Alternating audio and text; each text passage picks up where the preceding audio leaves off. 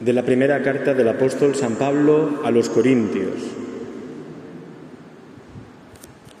El amor es paciente, afable, no tiene envidia, no presume ni se engríe, no es maleducado ni egoísta, no se irrita, no lleva cuentas del mal, no se alegra de la injusticia, sino que goza con la verdad.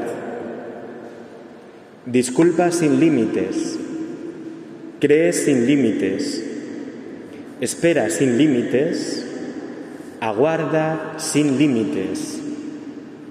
El amor no pasa nunca.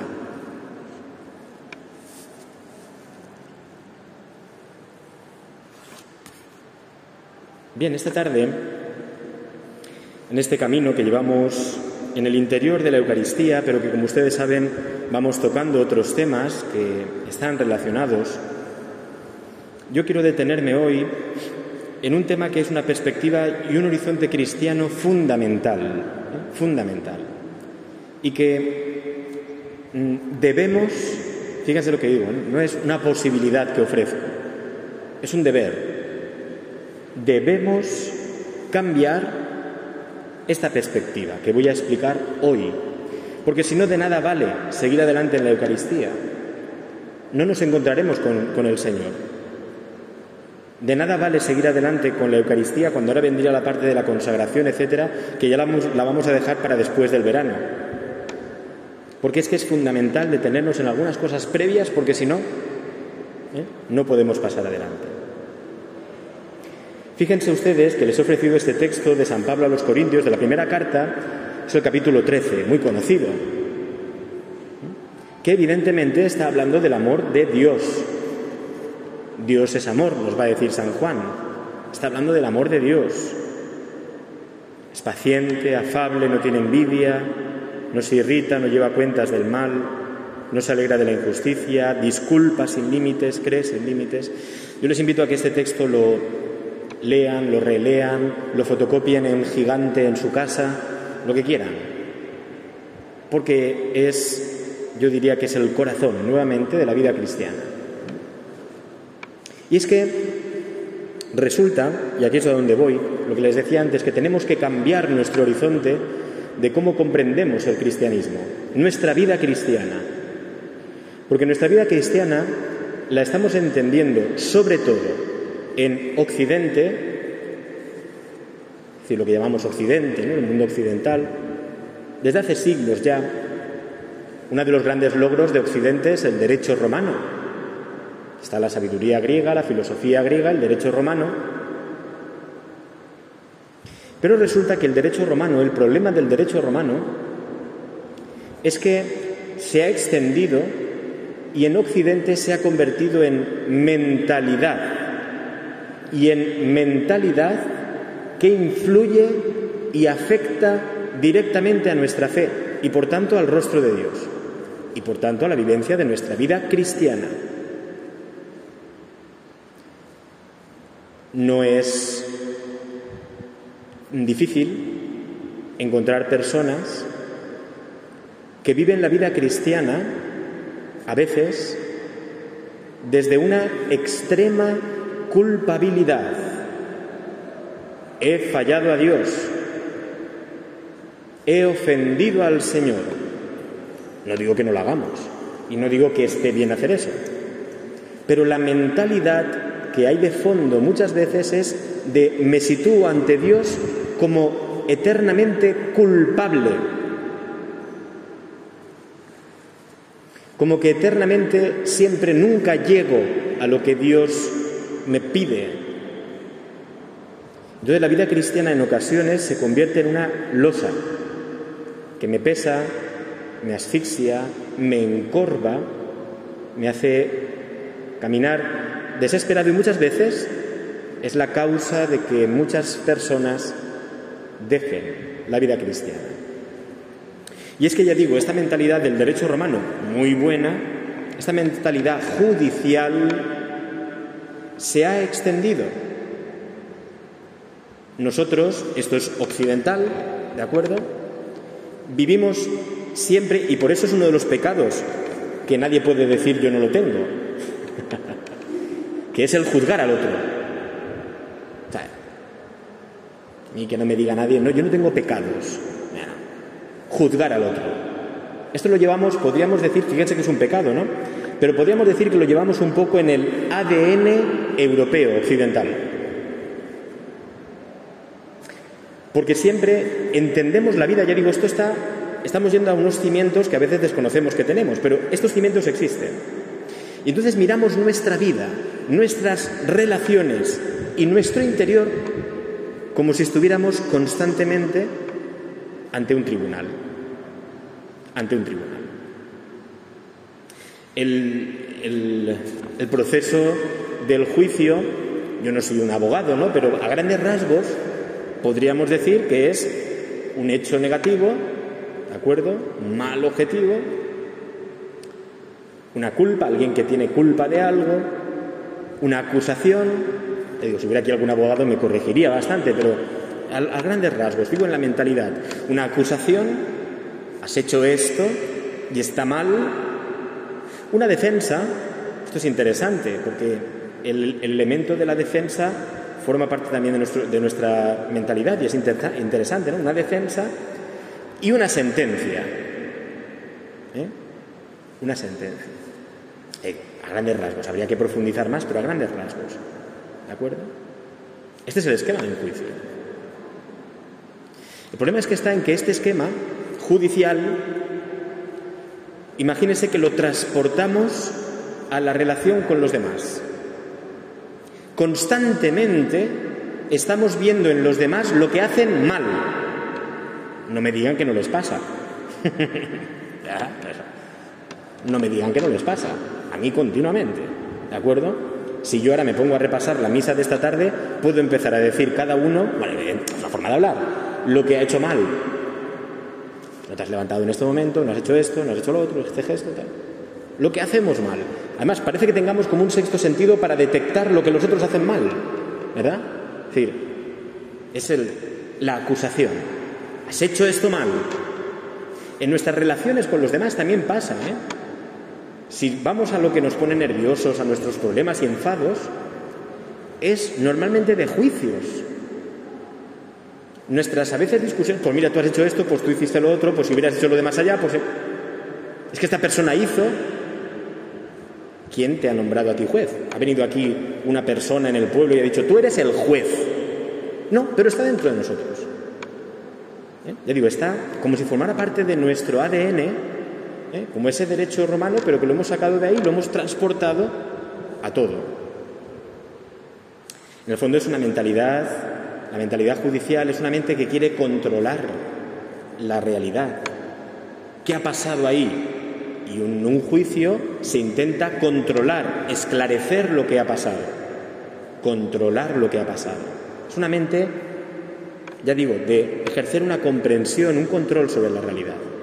Sé lo que pasó y sé la sentencia. Caso cerrado. No es, no es verdad, porque el caso nunca se cierra. En la vida de quien ha sufrido algo, eso dura, eso continúa, porque se cierre un caso de un asesinato no significa que la persona ya se quede tranquila a quien le han asesinado a alguien, ¿no? Pues, es decir, eso continúa, ¿no? Y es una marca en la vida, ¿no? Pero, como que nosotros queremos controlarlo, abrirlo y cerrarlo. Caso cerrado, venga, punto. Seguimos a otra cosa. Es una mente, ya digo, que quiere comprender, controlar la realidad. Y a nosotros nos pasa, también lo llevamos dentro, ¿no? Es decir, bueno, esta ¿quién hizo esto? Esta persona lo hizo. Esta persona tiene la culpa. Ah, vale, ya estoy, tranquilo. Como esa persona tiene la culpa, ya estoy tranquilo. ¿De acuerdo? Cerramos caso, nos quedamos tranquilos, hemos comprendido la realidad, la hemos cerrado a su rinconcito y punto. Normalmente es una mentalidad egoísta, porque normalmente quien acusa se suele autoexculpar. Tú has hecho esto. Y alguien podría decirle, ¿y tú? ¿Y tú? Pero normalmente el que acusa se autoexculpa Ah, yo no. Ah, yo no. Ah, yo no. pero ya digo, en la mentalidad, no, estoy juzgando, no, no pretendo juzgar a nadie, pero está ahí. Está en nuestra mentalidad. es que esta persona, es que este vecino, madre mía, aquel, ¡oh, el otro! ¡oh!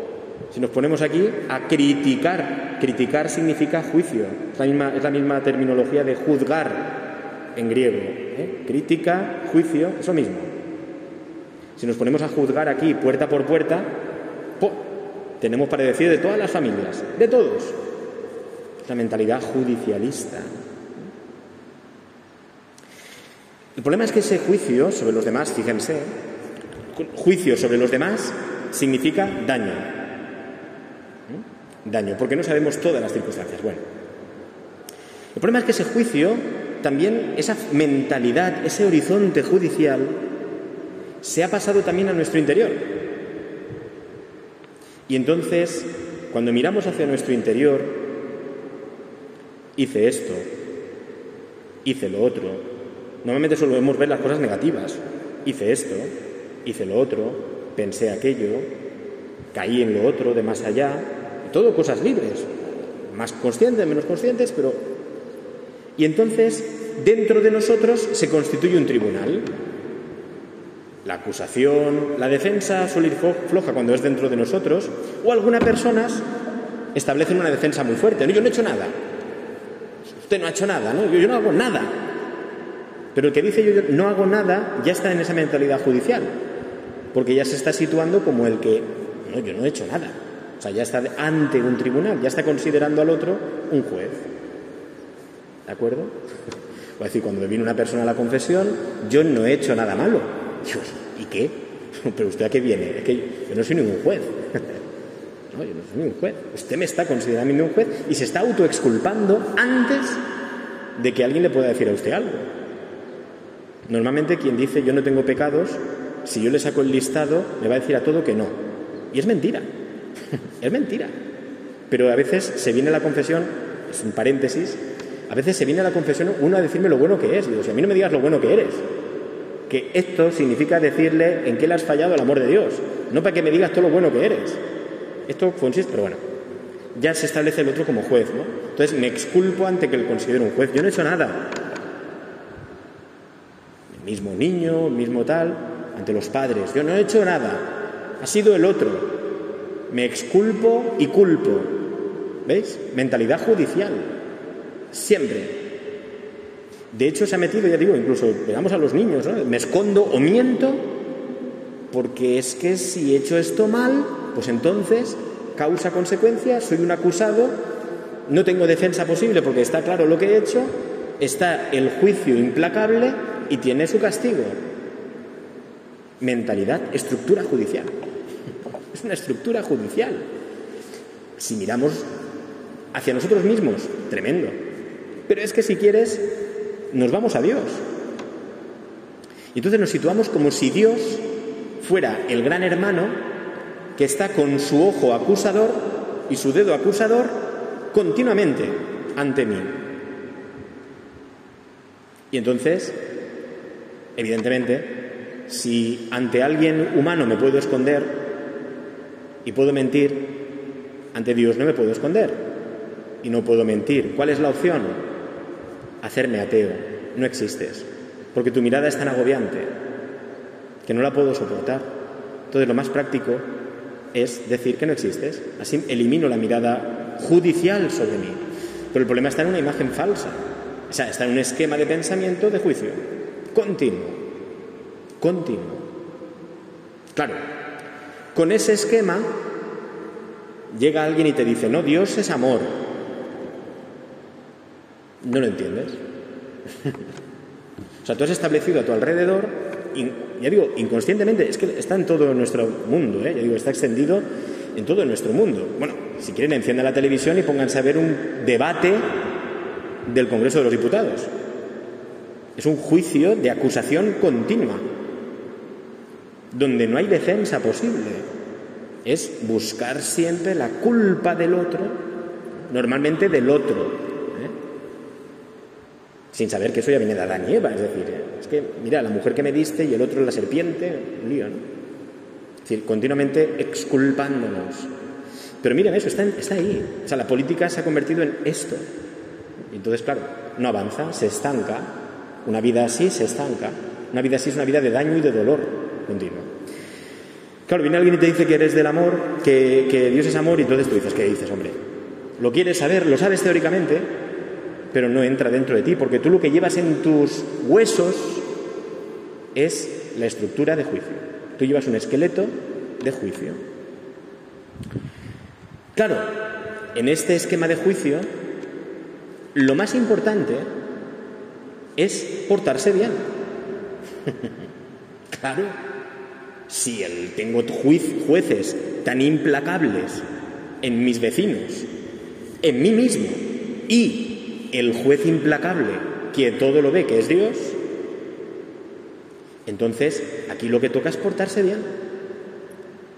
Porque como me salga un poco de algo, Dios mío, el juicio es implacable. Y lo aplico a Dios. Por eso digo, lo más fácil es decir, yo no quiero a ese Dios, hombre. Yo me aguateo, porque a mí para que un Dios que me esté juzgando continuamente, podríamos incluso decir, ya digo, aquí lo, lo importante, el acento se va a poner en nuestras obras. Hoy he hecho esto bien, hoy he hecho esto mal. Si lo hago bien, el juez me absuelve. Si lo hago mal, el juez me condena. Esquema judicial. Solo hay o una parte o la otra. Absuelto y por tanto libre o condenado, ¿de acuerdo? Y por tanto esclavo ¿eh? o preso. O señalado ya para siempre. ¿Vale? Es decir, el, acento podríamos decir que está en nuestras obras. Ya digo, esto es a grandes rasgos, ¿eh? ya digo, sin profundizar mucho, pero un poco para hacernos la idea, ¿no? Claro, evidentemente, tú vas a la, vas a la misa, te dicen que el Señor ha muerto por ti. ¿Qué? Va a morir por mí. Dios me dice lo que está bien, lo que está mal, y yo ante Él pues tengo mis pecados, y tengo mis tal, y tengo mis faltas y mis ofensas. Mis, mis, mis, mis faltas, mis ofensas, mis pecados, mis acciones malas, mis defectos, mis, mis, mis. Yo, yo, yo. O sea, el acento se pone en el acusado, en el acusado. La mirada está puesta en el acusado. En cambio, el horizonte, claro, quien escucha la palabra que hemos pronunciado, Corintios, primera Corintios, desde, estos, desde este esqueleto no entra, no entra. Claro, es que el problema está en el horizonte. Si tú te pones a mirar hacia las montañas, ves un horizonte, pero a lo mejor te pones en otra dirección y el horizonte se transforma por completo. Aquí hay que obrar un cambio de horizonte, fundamental, porque si no, nunca viviremos la vida cristiana en plenitud. Nunca. No entenderemos, por tanto, nada del acto mayor de la Iglesia, que es la Eucaristía. Nada. Si no hay un cambio radical de horizonte, que es lo que yo propongo esta tarde. Y el horizonte nuestro ya no es el horizonte judicial impregnado del derecho, pero que no supone o no implica, más que en algunos casos especiales, lo estamos viendo estos días además, la cuestión del indulto, la cuestión de una amnistía, etcétera, ¿no? más que en algunos momentos. O sea, tú además solo puedes ser absuelto, pero normalmente no. Si lo haces mal, tú al, al calabozo y bueno, si hubiera suerte de que por algún sitio tocara la, trompeta, ¿verdad? Pues tú podrías, pero normalmente no hay indulto posible. ¿eh? ¿Vale? No hay indulto. Bien, en cambio, hay un horizonte que es el evangélico, ¿eh? que es distinto, que es radicalmente distinto. Que es el horizonte evangélico va a tomar el derecho romano y lo va a utilizar, claro que sí, pero el problema está en que nosotros nos centramos más en el horizonte romano en el evangélico, ¿eh? que es una revolución frente a esto, una revolución. De hecho, la cuestión penal de una defensa, el, hecho de un presidio que va a transformar a la persona, que es educativo, es puesto por la Iglesia, pero para transformar, no lo que soy la prisión. La prisión es para aguantar gente que nadie quiere, pero en su origen la prisión era para reformar a la persona porque se creía en la persona.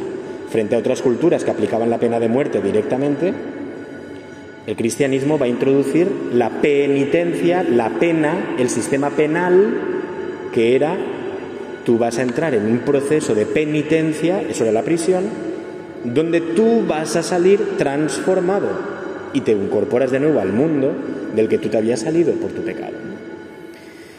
Bien, y el hecho de indultos, amnistías y todo eso es todo cristiano, ¿eh? es todo cristiano, ¿eh? porque el hombre es implacable, pero en cambio se introducían elementos cristianos. Bueno, el horizonte evangélico es un horizonte distinto.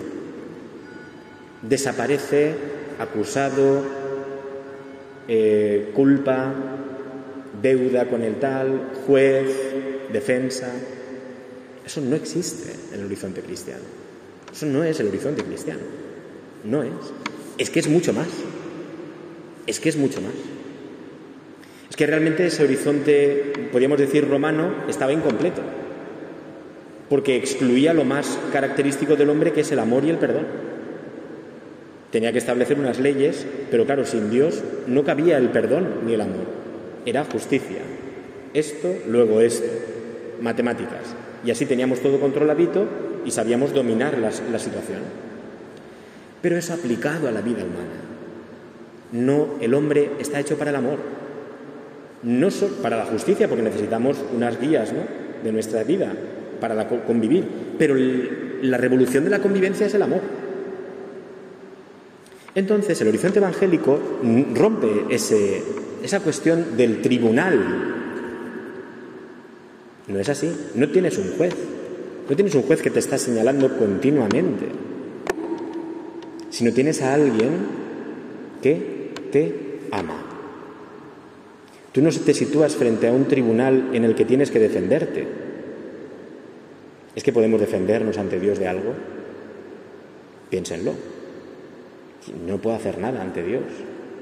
Si Él me juzgara, si Él llevara cuentas del mal, dice el salmista, ¿quién podría resistirlo? Nadie. Pero claro, es que Dios no es así. Es que Dios es un Padre, lo decíamos antes. Pero no es un Padre en el esquema judicial nuestro, donde el niño tiene miedo al Padre porque el Padre va a aplicar justicia. No. Ese Padre es Dios que es la fuente de la paternidad. Y entonces, su paternidad significa que es amor. Es amor, que traspasa la justicia. Su justicia es su amor. Su justicia es su amor. Ya no hay una sentencia. No hay sentencia. En Dios no hay sentencia. En Dios no tenemos que defendernos porque además Él ha salido en nuestra defensa. Él, si había alguna culpa que pagar, la ha pagado Él mismo con su Hijo Jesucristo. Él ha roto este esquema, este esquema judicial ya para siempre. En la vida cristiana y en la vida de las relaciones cristianas. Por eso el Señor no te dice, establece relaciones justas entre ti y tus semejantes, tú y tus semejantes, porque tal. No. El Señor dice, amaos, como yo os he amado. El Señor no saca el dedo acusador. Señor, ama. Dice San Juan hasta el extremo. Claro, el amor, ya hemos dicho que la justicia lo que hace es controlar la realidad. Has hecho esto, causa, consecuencia, tal, tengo dominada la realidad. En cambio, el amor no nos permite dominar la realidad. si a mí viene alguien, mente judicial, viene alguien y me pone una zancadilla, pues yo se la devuelvo mente judicial, ¿no? Una cosa por la otra. Estamos empate, es justo. Mente evangélica de Jesucristo, no devuelvas mal por mal. Al contrario, a ese que te ha hecho eso, amale. Esa es la verdadera transformación del mundo. Claro, esto no nos gusta, ¿por qué? Porque nos desborda, porque es una, nos pone en un horizonte que no dominamos. Que tengo que perdonar, y San Pedro, y Señor, ¿y cuántas veces? Quiere establecer un sistema de juicio, pero el Señor lo rompe en pedazos. No, no, no, 70 no, 70 veces 7 y la que haga falta. Nos descontrola, nos saca de nosotros mismos, nos quita el esqueleto que teníamos donde controlábamos el mundo y controlábamos al vecino, ¡ey, que no se mueva mucho, eh! Y yo controlaba mi propia vida, pues no me defiendo yo muy bien, hombre, haga lo que haga, y si hace falta miento. Y ante Dios, pues si hacía falta lo eliminaba, porque total, yo o me lo inventaba yo como era Dios, porque total, ese Dios así. Pero es que resulta que cuando la dimensión es el amor, te quedas sin defensa, te quedas sin justicia, te quedas como el Señor ante la cruz, que era amar y amar. Entonces, claro, provoca miedo porque estamos acostumbrados a controlarlo todo. El horizonte del amor ya no, es un, horizonte de nuestras obras. He hecho esto bien, he hecho esto mal, luego Dios me va a castigar o me va a absolver. No. Es el horizonte de la gracia, de la gratuidad, del don. O sea, tú piensas en tu pecado, un pecado tuyo. ¿Qué es ese pecado al lado de la grandeza de Dios? Menos que insignificante. Es más, es que tu pecado no le hace nada a Dios. es que Dios es Dios. ¿eh? Es insignificante. El problema es que tú lo amplificas porque estás en una mente judicial. Incluso hay pecados que algunas personas, vamos, arrastran su vida hacia porque están en una mente judicial. No tengo perdón de Dios, porque entiendes el perdón desde una mente judicial. No, no entiendes el perdón desde el amor. No entiendes el perdón desde la pura gracia. Tienes que ir a confesarte y a justificar tus acciones. Pero ¿quién te está pidiendo justificación? Si la justificación te la da Dios, se ha adelantado ya a dártela, ¿no? El mundo de la gracia, claro, esto nos rompe. Esto nos hace vivir el Evangelio ya sin bastones, sin apoyos. Y te sales a la calle y resulta que tu vecino ya no es el acusado. Tu vecino es tu hermano y al que tanto odiabas porque tenías razones, ¿qué me hizo? Ahora resulta que ha desaparecido ese esquema. Tú ya no eres juez de, nadie, el otro no es el acusado, ni tiene que buscarse la defensa ante ti. El otro es tu hermano, Padre nuestro. Pero es más bonito todavía porque te introduce en un abismo distinto, porque resulta que Dios es totalmente distinto. es que resulta que Dios es amor. Es misericordia que se vuelca sobre mí para amarme y nada más. Y nada más. Ya, pero es que mis acciones, cállate, es que eso es un esquema judicial. Ese no es Dios. Dios es el que te ama y después te ama y te seguirá amando y te amará. Hombre, pero entonces, usted, lo, según lo que está diciendo, entonces aquí podemos hacer lo que nos dé la gana. ¿Alguien de aquí está casado? Pilar, ¿tú estás casada? Vale. Que ames a tu marido significa que ames a tu marido de verdad significa, o sea, que estemos en la dinámica del amor significa que tú puedes hacer lo que te dé la gana con tu marido, pegarle, insultarle. Es que estamos diciendo, es como si dijéramos eso. Hombre, es que si me dices que Dios es amor, claro, como me va a perdonar todo, pues entonces yo, ala, que puedo hacer lo que quiera. No has entendido ni lo que es el amor. Porque cuando yo amo a alguien y alguien me ama, mi preocupación va a ser mantener y hacer crecer en intensidad ese amor. Entonces el pecado ya no es cae sobre mí una sentencia. Es que no, es que la sentencia cayó sobre Jesús. La sentencia de muerte cayó sobre Jesús. Sobre ti ya no cae una sentencia. Sobre ti cae la misericordia. Esto es, ya digo, radicalmente distinto. Sobre ti no cae una sentencia. Sobre ti cae la misericordia. Y eso significa que es un amor tan plenificante, porque es de Dios, que no te juzga, que no tienes que tenerlo como el dedo acusador, que no tienes que justificar tus acciones buenas o malas ante Él. Entonces, ante un amor así, el pecado lo que es realmente es pues que, Señor, yo quiero amarte, pero me he equivocado, he errado el tiro en el amor. Realmente pecado significa esto, errar el tiro, no acertar. Yo quiero acertar, pero no acierto. Mi corazón está hecho para amar, pero no acierto amar, Señor. Pero no significa hacer lo que me dé la gana. Si yo te amo, yo no estoy diciendo que yo puedo hacer lo que me dé la gana contigo. Es un concepto muy pobre del amor, sería, ¿no? El problema es que es un riesgo. Este es el verdadero problema. Entender a Dios como amor y puro amor, es decir, les, les defino lo que el mismo Dios dice que es el amor. Paciente. Eso no es un juez, ¿eh? Paciente. ¿Cuánto? Tanto como personas hay en el mundo. Paciente. ¿eh? Paciente. Afable. No tiene envidia. Este es el amor de Dios. ¿eh? Nosotros, en mentalidad judicial, nosotros envidiamos porque el otro tiene, yo no tengo, a ver si tal. No presume ni se engríe. Que no, que no, que no. No es maleducado ni egoísta. Que Dios conmigo es paciente. Que Dios conmigo no es egoísta. No se irrita. Que Dios no se irrita.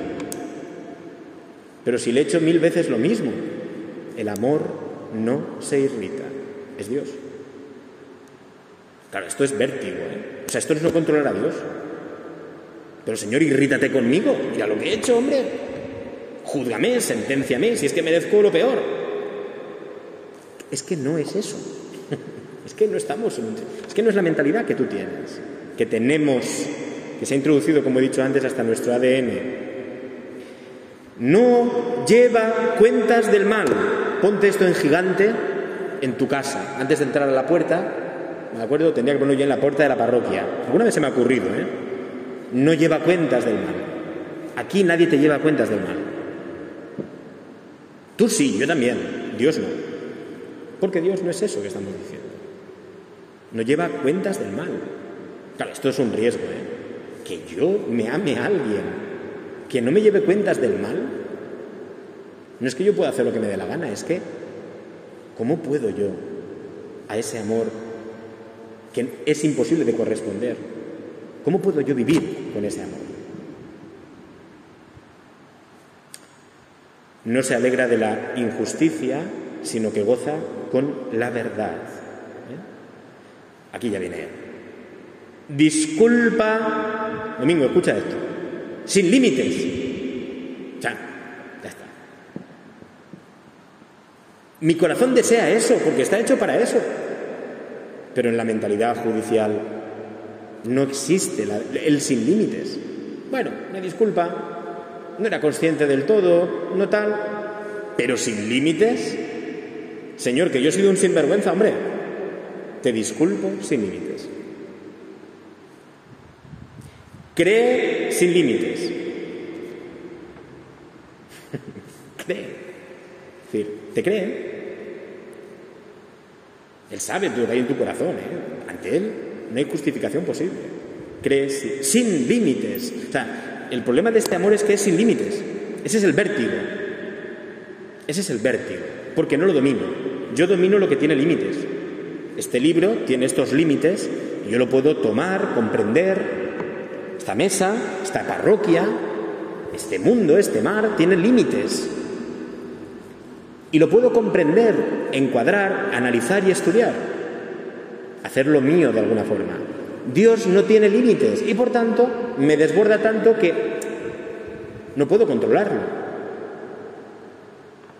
Es que su amor, el de Dios, y el que nosotros derrama, el amor es una realidad incontrolable.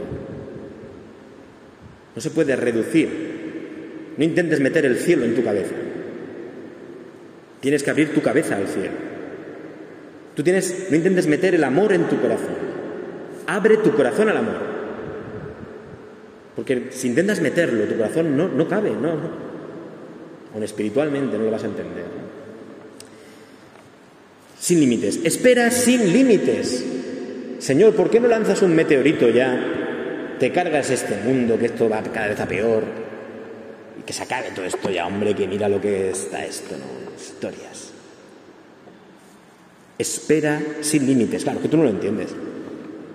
Que tú entiendes lo limitado. Tú entiendes la sentencia, que es limitada y que, pero sin límites. Aguanta sin límites. Claro, es que es Dios. Nuestro aguante tiene un límite y nosotros creemos que Dios con nosotros es uno más y tiene límites en el aguante en nuestra vida. Y nos puede pasar dos cosas. Que o nos hagamos ateos de ese Dios, porque si me está juzgando continuamente, si no, me no tengo disculpa ante Él, etc. O dos, que convirtamos también a Dios en el Dios controlable. Y entonces es el Dios juez que es controlable. Ah, si yo hago esto, Dios me quiere. Y si lo haces mal, Dios te odia. Aquí dice, disculpa sin límites, cree sin límites, el amor no pasa nunca. Entonces, ¿cómo cuadra eso de que si sí te quiero y si no, no te quiero? ¿No te junto? Como te portes mal, no te junto. Aquí alguien se está equivocando y me parece que Dios no es. ¿eh? A lo mejor somos nosotros. Sin límites. Entonces, reducimos a un Dios que yo tengo muy claro cómo funciona, cómo cree, cómo sentencia y punto. Juan Miguel, voy terminando ya, disculpen. El otro, la semana pasada o la otra, no sé cuándo era, grababa un, un o sea, estaba hablando y lo estaba grabando. Y dije esto, termino ya. Y una persona que lo oyó por la noche me dijo, la primera vez que has dicho que ibas a terminar, aún quedaban 20 minutos. Tengo la manía de decir termino ya para no... Pero bueno, termino, termino ya como máximo dos o tres minutos más, o cinco máximo, ¿de acuerdo? No les, no les canso más. Resulta que... Se me ha ido lo que iba a decir con esto, señor. No recuerdo lo que iba a decir. Se me ha ido con esto. Pero bueno, no se preocupen. ahora, ven, ahora es que tengo que terminar ya, porque se me ha ido el santo al cielo, como suelen decir, ¿de acuerdo?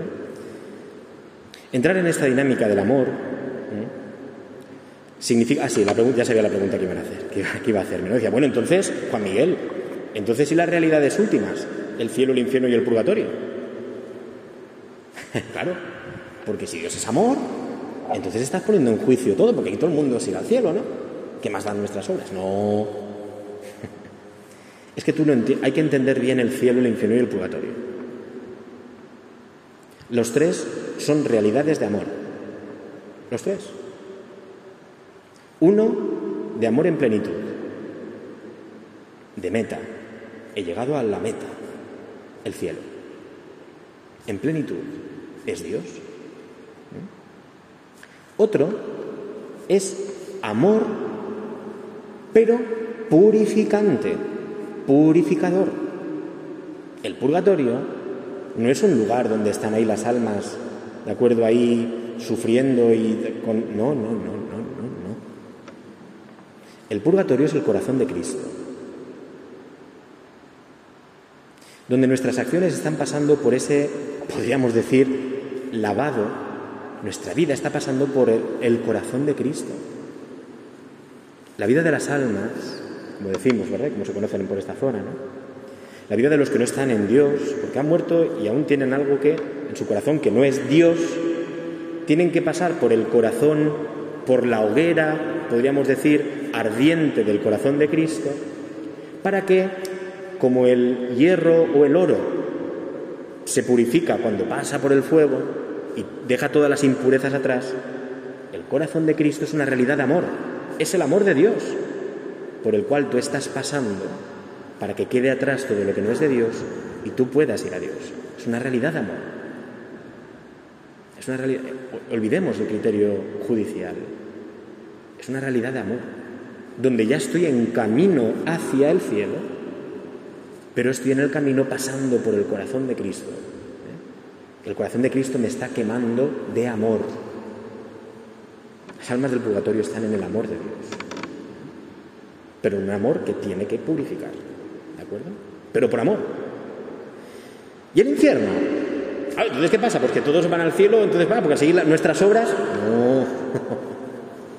El infierno, evidentemente, no es Dios. No es Dios. Pero el problema del infierno va a ser, o sea, es, ¿no? desgraciadamente, para quien vaya allí, ¿no? es precisamente el amor que no pasa nunca. Es decir, la conciencia eterna de que hay un amor que no pasa nunca y yo lo he rechazado eternamente. O sea, yo eternamente estoy diciéndole no al amor. Y eso es eterno. O sea, lo tengo delante, lo he visto. y yo lo he rechazado. Pero es una realidad también, podríamos decir, de amor en negativo. Pero el problema está en que veo la hoguera de Dios. Podríamos decir, todos son imágenes, ¿no? Y es tengo el amor y no puedo amarle, porque he decidido no amarle. Pero no es una realidad de la que Dios me juzgue, me condene, no. Es mi libertad que le dice no a Dios. Pero le dice no al amor. Y soy yo el que decido salirme del amor de Dios. Y fuera del amor de Dios, lo único que hay muerte, lo único que hay es muerte y sufrimiento, ya en esta vida y en la eternidad eternamente. Luego es una realidad que no se sale del amor de Dios. ¿eh? Pero hay que entender todo, todo, todo desde el amor. Y ahora sí termino. La vida cristiana, por lo tanto, no se caracteriza, y también el cielo que esperamos, no se caracteriza por los buenos y los malos, donde yo me sitúo. Me sitúo, he, he pecado, soy malo. Ahora no he pecado, soy bueno, luego me siento bien. Y si he pecado, me siento mal porque soy malo. Disculpen la simplificación, pero es para que nos Es una exageración para entendernos. No. El amor se mide no por más o por menos, sino por intensidad, por profundidad. Hay grados, podemos decir un fuego, ¿verdad? Una temperatura que le subimos grados. La vida cristiana se mide por grados de amor, es decir, grados de profundidad en el amor de Dios grados de profundidad. Eso tiene unas manifestaciones externas en las que no vamos a entrar hoy, ¿de acuerdo? Pero grados de, algunos van a decir ascender, ascender es lo mismo que profundizar. Por eso, la Santísima Virgen hablamos de su asunción a los cielos. Es el mayor grado del amor, es la que ha amado, pero la dinámica de la gracia, la que fue amada siempre, llena de gracia, y la que ocupa el mayor grado del amor junto a Dios porque es la amada, no es la que tiene más o está... No, no, grados de profundidad del amor, grados de intensidad. Así se mide el amor. ¿De acuerdo? Entonces, claro, ya digo, lo que... Y termina, ahora sí que termino.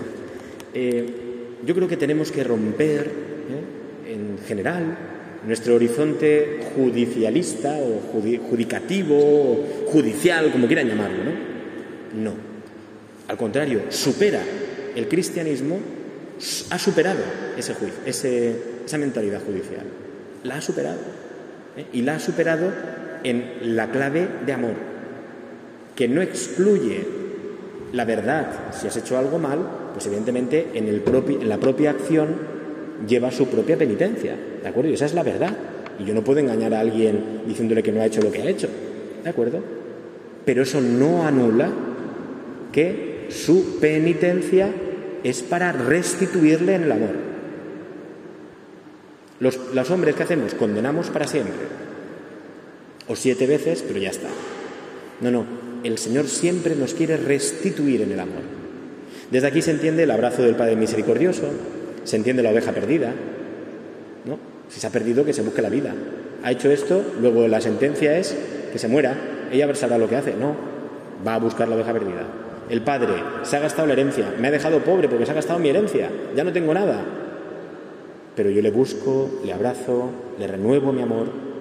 Es la clave del amor y de la gracia, del puro don, donde no pintan tus obras, sino el fuego del amor de Dios que está continuamente ardiendo y que no pasa nunca, ni pasará en la eternidad más allá de nuestra muerte.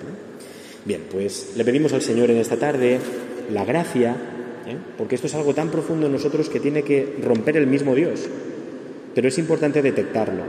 ¿eh? Y lo que pretende esta charla es detectar eso. ¿Por qué no puedo llamar a Dios? ¿Qué esquema de pensamiento tienes? Pídele al Señor que rompa el esquema judicial y eh, te introduzca, claro, en el abismo. Es un abismo incontrolable. Es una corriente que no controlas, pero que es el verdadero Dios. El Dios que es Jesucristo. Sin esto no encuentras nada. De, esa, de forma y manera que cuando tú te vas al sagrario, o aquí en la adoración del Santísimo, o sea, es, es lanzarte al abismo. Tú no sabes. Tú entras, pero no sabes cómo vas a salir. Si es la mentalidad judicial, pues le voy a decir al Señor mis pecados, que me perdone, que sea bueno y que no lo volveré a hacer más. una, un estar ante el Santísimo, una Eucaristía, desde esta perspectiva, es una aventura donde empiezas y no sabes dónde acabas. Una confesión, desde esta perspectiva, es lanzarte a un abismo donde no sabes dónde vas a salir. Le digo esto al cura, me dice esto, me ponemos la penitencia y ahora ya soy bueno. No es esto. Que el Señor aumente en nosotros, ahora en verano, ¿eh? si estamos a 30 grados, que sean los grados del amor de Dios en nuestro interior, que quemen esa mentalidad que no es evangélica, ¿de acuerdo? Y que nos haga caer en la cuenta y vivir cada día más, si cabe, en el amor de Dios. Esto es pura gracia, que el Señor nos lo conceda y que nosotros, por su gracia, podamos responder y vivir la aventura más bella de nuestra vida, que es sabernos amados por el amor de los amores. Gloria al Padre y al Hijo y al Espíritu Santo, como era en el principio, ahora y siempre, por los siglos de los siglos. Amén.